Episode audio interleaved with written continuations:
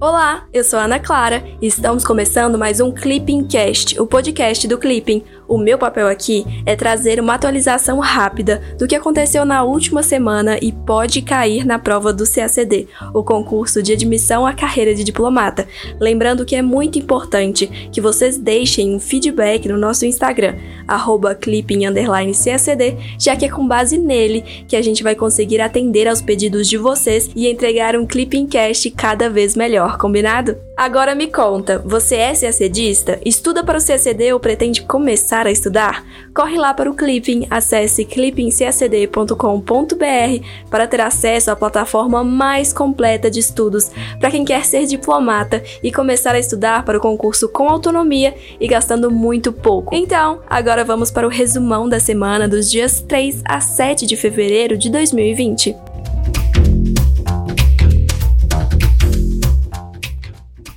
Nesta semana, dentro dos destaques noticiados, um tema que já caiu tanto na primeira quanto na segunda fase do CACD é a questão da proliferação nuclear. Com novas ogivas táticas circulando em submarinos norte-americanos, o tema volta com tudo.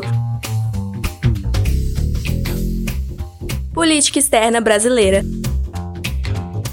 No domingo, dia 2, o Itamaraty anunciou o plano de repatriação dos brasileiros que se encontram na região de Wuhan-Hubei, epicentro da epidemia do coronavírus na China. Serão trazidos todos os brasileiros que se encontram naquela região e que manifestarem desejo de retornar ao Brasil.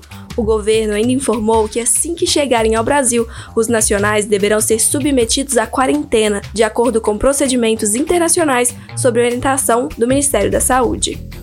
No sábado, dia 1 foi revelado que o governo brasileiro tem uma dívida de 1,5 bilhão de reais com ao menos 57 organismos internacionais, como a ONU, a OMC e o Mercosul. Em dezembro, o Brasil quitou uma quantia mínima de 541 milhões de reais para não perder o direito de voto na Assembleia Geral da ONU de 2020.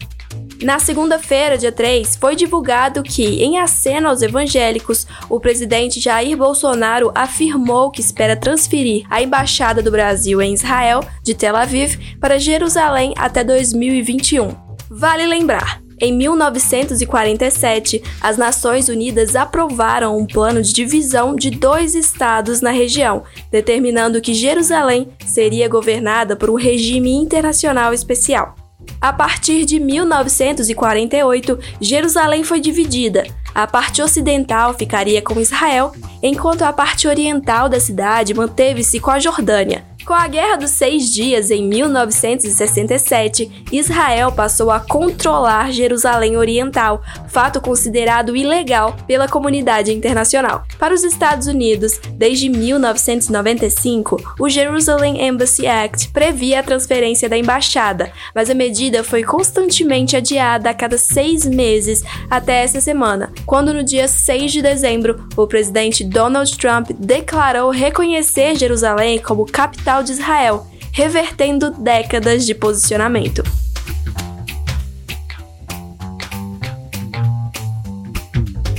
América Latina e Caribe. Na terça-feira, dia 4, conforme o Itamaraty, o regime ilegítimo de Nicolás Maduro impediu o ingresso da delegação da Comissão Interamericana de Direitos Humanos, CIDH, ao país para realizar uma visita prevista desde julho de 2019. O Brasil condenou o ato de maneira enérgica e expressou profunda preocupação com a situação alarmante dos direitos humanos no país. Vale lembrar, o governo Maduro retirou em 2019 seus diplomatas credenciados na OEA, que por sua vez não conhecem a legitimidade do segundo mandato do presidente venezuelano, iniciado em 10 de janeiro de 2019, depois de considerar que sua reeleição não tinha as garantias necessárias. Na quinta-feira, dia 6, terminou em Brasília o processo de Varsóvia, uma iniciativa liderada por Estados Unidos e Israel para promover um futuro de paz e segurança no Oriente Médio.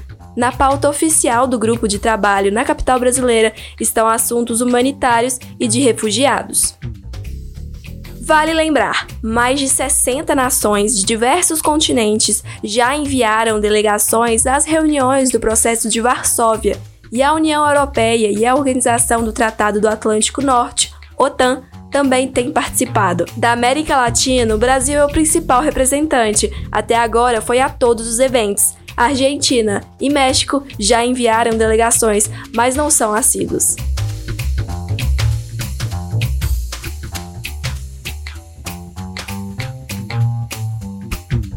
Oriente Médio.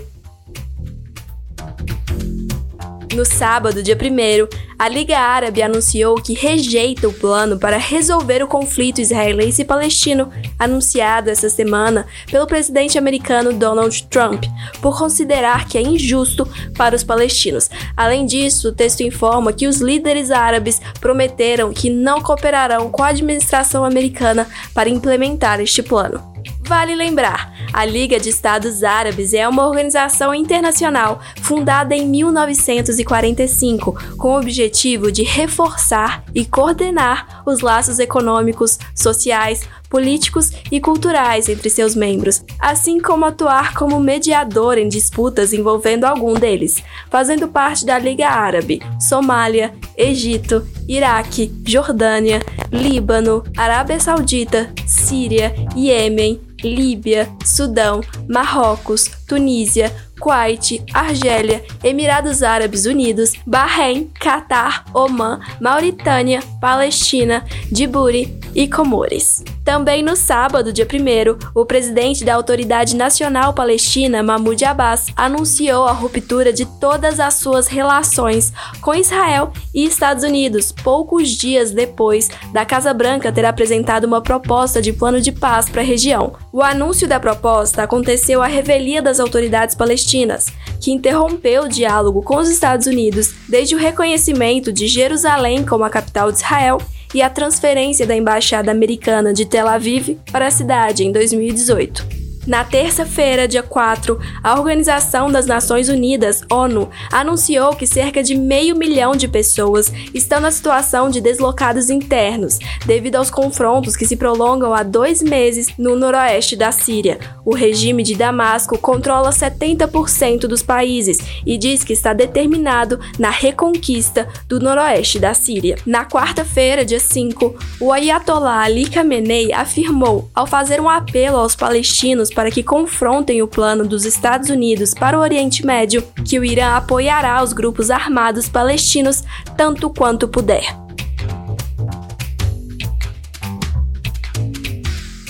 Terrorismo.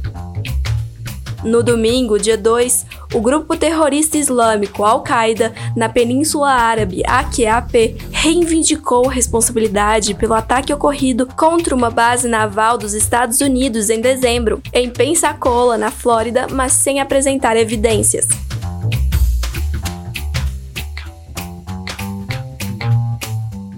União Europeia na segunda-feira, dia 3, o primeiro-ministro britânico Boris Johnson e o negociador-chefe da União Europeia para o Brexit, Michel Barnier, falaram sobre seus planos para as relações comerciais entre o bloco europeu e o Reino Unido.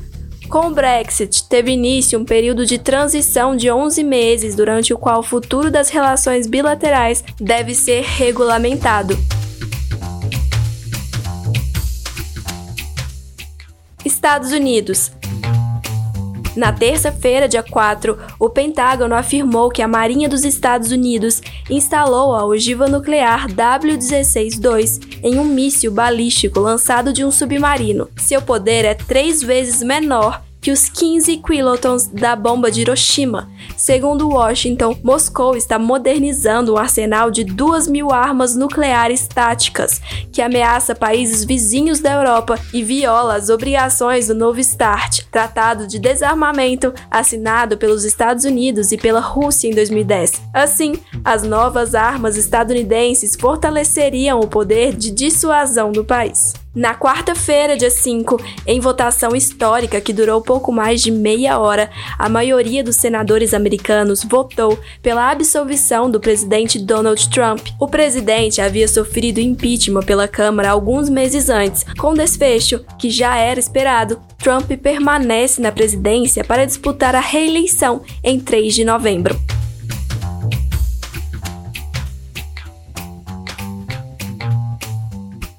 Rússia. Na quarta-feira, dia 5, o vice-ministro das Relações Exteriores russo, Sergei Ryabkov, disse que a Rússia está alarmada com a decisão da Marinha dos Estados Unidos de instalar mísseis nucleares de baixa potência em submarinos, já que estes aumentam o risco de uma guerra nuclear limitada.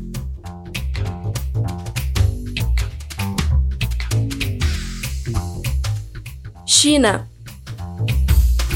na quinta-feira, dia 6, a China afirmou que irá cortar pela metade tarifas adicionais aplicadas a 1.717 produtos dos Estados Unidos no ano passado, após a assinatura da fase 1 do acordo que garantiu uma trégua na guerra comercial entre as duas maiores economias do mundo. Vale lembrar China e Estados Unidos encerraram a primeira fase de um acordo comercial em dezembro de 2019. Ao final das negociações, a China comprometeu-se a fazer reformas estruturais e comprar mais produtos americanos, incluindo produtos agrícolas, enquanto os Estados Unidos irão retirar as tarifas de alguns produtos chineses.